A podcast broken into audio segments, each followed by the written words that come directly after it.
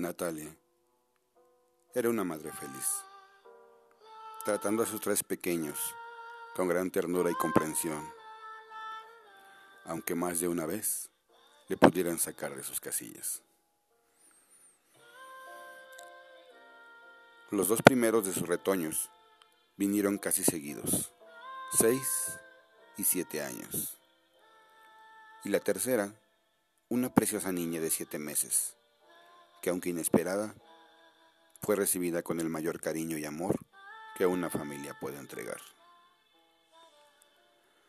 El único pero que le podía poner Natalia a su abundante familia era que su marido casi no pisaba la casa su aburrido trabajo como contable les daba una cómoda posición social, pero le mantenía ocupado todo el día. Incluso cuando estaba en casa, siempre estaba rodeado de papeles de trabajo, por lo que Natalia tenía que ocuparse de sus hijos sin ninguna ayuda. Y en algunos momentos eso podía ser extenuante. La noche anterior, al fatídico día, la más pequeña de la casa había decidido celebrar un concierto nocturno y Natalia casi no pudo pegar el ojo. Agotada y casi arrastrándose, llegó a la cama a las cuatro de la mañana, tras dejar a la niña en la cuna. Cuando empezó a quedarse dormida, escuchó el grito de su pequeño hijo el segundo. En la habitación contigua. De un salto se levantó y fue corriendo a la habitación que compartía con sus dos hijos mayores. Y se encontró a Mario, el mediano de edad, visiblemente asustado llorando sobre su cama. Parece que se había detenido una pesadilla y el susto se había hecho pis. Algo que por desgracia se había vuelto muy habitual desde que nació su hermanita. El niño se había convertido en el príncipe destronado, y su comportamiento dejaba mucho que desear, y era capaz de cualquier cosa con tal de llamar la atención. Natalia, agotada y sin pensarlo mucho, comenzó a regañar a Mario delante de su hermano Julián. Como te vuelvas a hacer pis en la cama, te voy a cortar el pipí ni siquiera tu hermanita me ha dado tanto trabajo como tú. El niño lloraba desconsoladamente mientras su madre cambiaba las sábanas y le daba la vuelta al colchón. Casi sin darse cuenta, eran ya las cinco de la mañana y Natalia aún no había podido pegar el ojo. El biberón de las seis de la mañana y preparar el desayuno de su marido e hijos hizo el resto. No pudo dormir en toda la noche. Lo peor de todo es que los niños pasarían todo el día en casa, ya que estaban de puente. Una festividad que al parecer no respetaban en la empresa de su marido, el cual fue a trabajar como cualquier otro día, dejándolo al cuidado de los pequeños durante todo el día.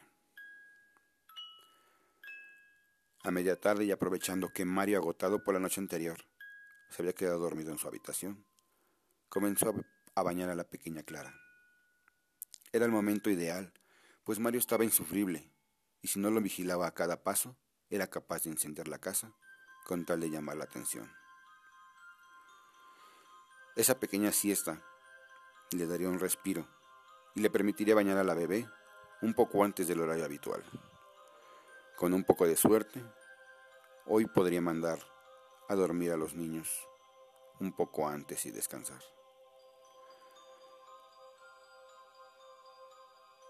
Cuando ya solo le quedaba lavar la cabecita de la pequeña Clara, un grito desgarrador se escuchó en el pasillo. Era sin duda Mario. De seguro que había vuelto a ser otra de las suyas. Gritando, y se soltara Clara, preguntó, ¿Qué pasa? Mario, ¿estás bien? Julián, ¿qué le pasa a tu hermano? Estaba a punto de envolver en la toalla a la bebé, que aún continuaba enjabonada en la bañera cuando Julián entró por la puerta y lo que vio la dejó sin habla. Mamá, Mario se ha vuelto a hacer pis en la cama, así que le he cortado el pipí como dijiste. El mayor de sus hijos tenía el pene ensangrentado de su hermano en una mano y unas tijeras manchadas de sangre en la otra. Natalia, pálida por lo que acaba de suceder, se levantó de un salto olvidándose que estaba bañando a la pequeña y salió corriendo hacia Julián, que, al ver la furia de su madre en sus ojos, escapó a toda velocidad buscando un sitio para esconderse. Aturdida, conmocionada y agotada por la noche en vela, Natalia no sabía cómo actuar. Cuando llegó a la habitación de los niños y ve a Mario sobre la cama desangrándose, tras abrazarlo fuertemente, le cargó en brazos y bajó las escaleras camino al coche. Su única opción era llevar al hospital inmediatamente. Cada grito del niño bajaba de intensidad. La pérdida de sangre le estaba debilitando y sabía que tenía muy poco tiempo antes de que muriera desangrado. Arrancó el coche y pegó un acelerón saliendo del vehículo, impulsado como si diera un salto al pisar un fuerte bache, y sonó una fuerte explosión. El salto pareció sacar a Natalia de su estado de shock y de repente recordó que la pequeña Clara seguía aún dentro de la bañera. En ese momento se dio cuenta del mortal imprudencia que acababa de cometer. Bajó del coche sin mirar atrás para buscar a su hija. Por desgracia, cuando llegó, era demasiado tarde. La bebita de apenas siete meses no tenía la fuerza suficiente para aguantar tanto tiempo sentada sin perder el equilibrio, y yacía inerte boca abajo en el agua. Los intentos de reanimar a la niña fueron inútiles, y Natalia, gritando desesperada, bajó nuevamente de las escaleras de su casa, con su bebé en brazos, camino al vehículo que la llevaría al hospital. Pero aún le quedaba una última y macabra sorpresa. Al acercarse al vehículo todoterreno que conducía, se dio cuenta de que había un brutal charco de sangre en el suelo. Al principio pensó que era la sangre de Mario, pero al acercarse pudo constatar que bajo el coche estaba el cuerpo inerte de Julián, que al parecer se había escondido bajo el todoterreno para evitar que su madre le pegara.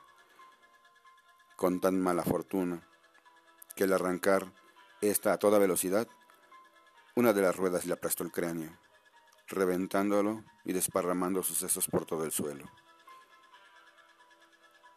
y causando la terrible explosión que Natalia había escuchado un par de minutos antes. Natalia cayó al suelo de rodillas. Su cara no reflejaba ninguna expresión. Solamente se mantuvo en esa posición durante unos minutos, hasta que sin medir palabra se levantó Abrió la puerta de su coche y cargó nuevamente el cuerpo ya inerte de Mario, junto al de su hermanita. Entró nuevamente a la casa. Un minuto después bajó de nuevo, cargó el cadáver de Julián y volvió a entrar a la casa cerrando la puerta detrás de sí. La noche, cuando el marido de Natalia llegó a su casa, que estaba a 15 minutos de la ciudad, se encontró con el todoterreno con la puerta abierta y a medio camino del garage, lo que le impedía aparcar su vehículo. Se acercó al coche de su mujer y se manchó los zapatos con lo que parecía una viscosa mancha de aceite. Cerró la puerta y se dirigió a la casa, en la que todas las luces estaban apagadas. Al entrar gritó, Natalia, ¿dónde estás? ¿Por qué tienes el coche a mitad del garage? Al dar la luz, se dio cuenta de que había un reguero de sangre seca en el suelo, que subía las escaleras y se dirigía a la planta superior. Asustado, corrió tanto como pudo para darse cuenta de un algo impactante al entrar en el baño. Sus tres hijos flotaban sobre el cadáver de su madre, que los había reunido en la bañera, justo antes de cortarse las venas. causar la muerte de sus tres hijos fue mucho más de lo que pudo soportar.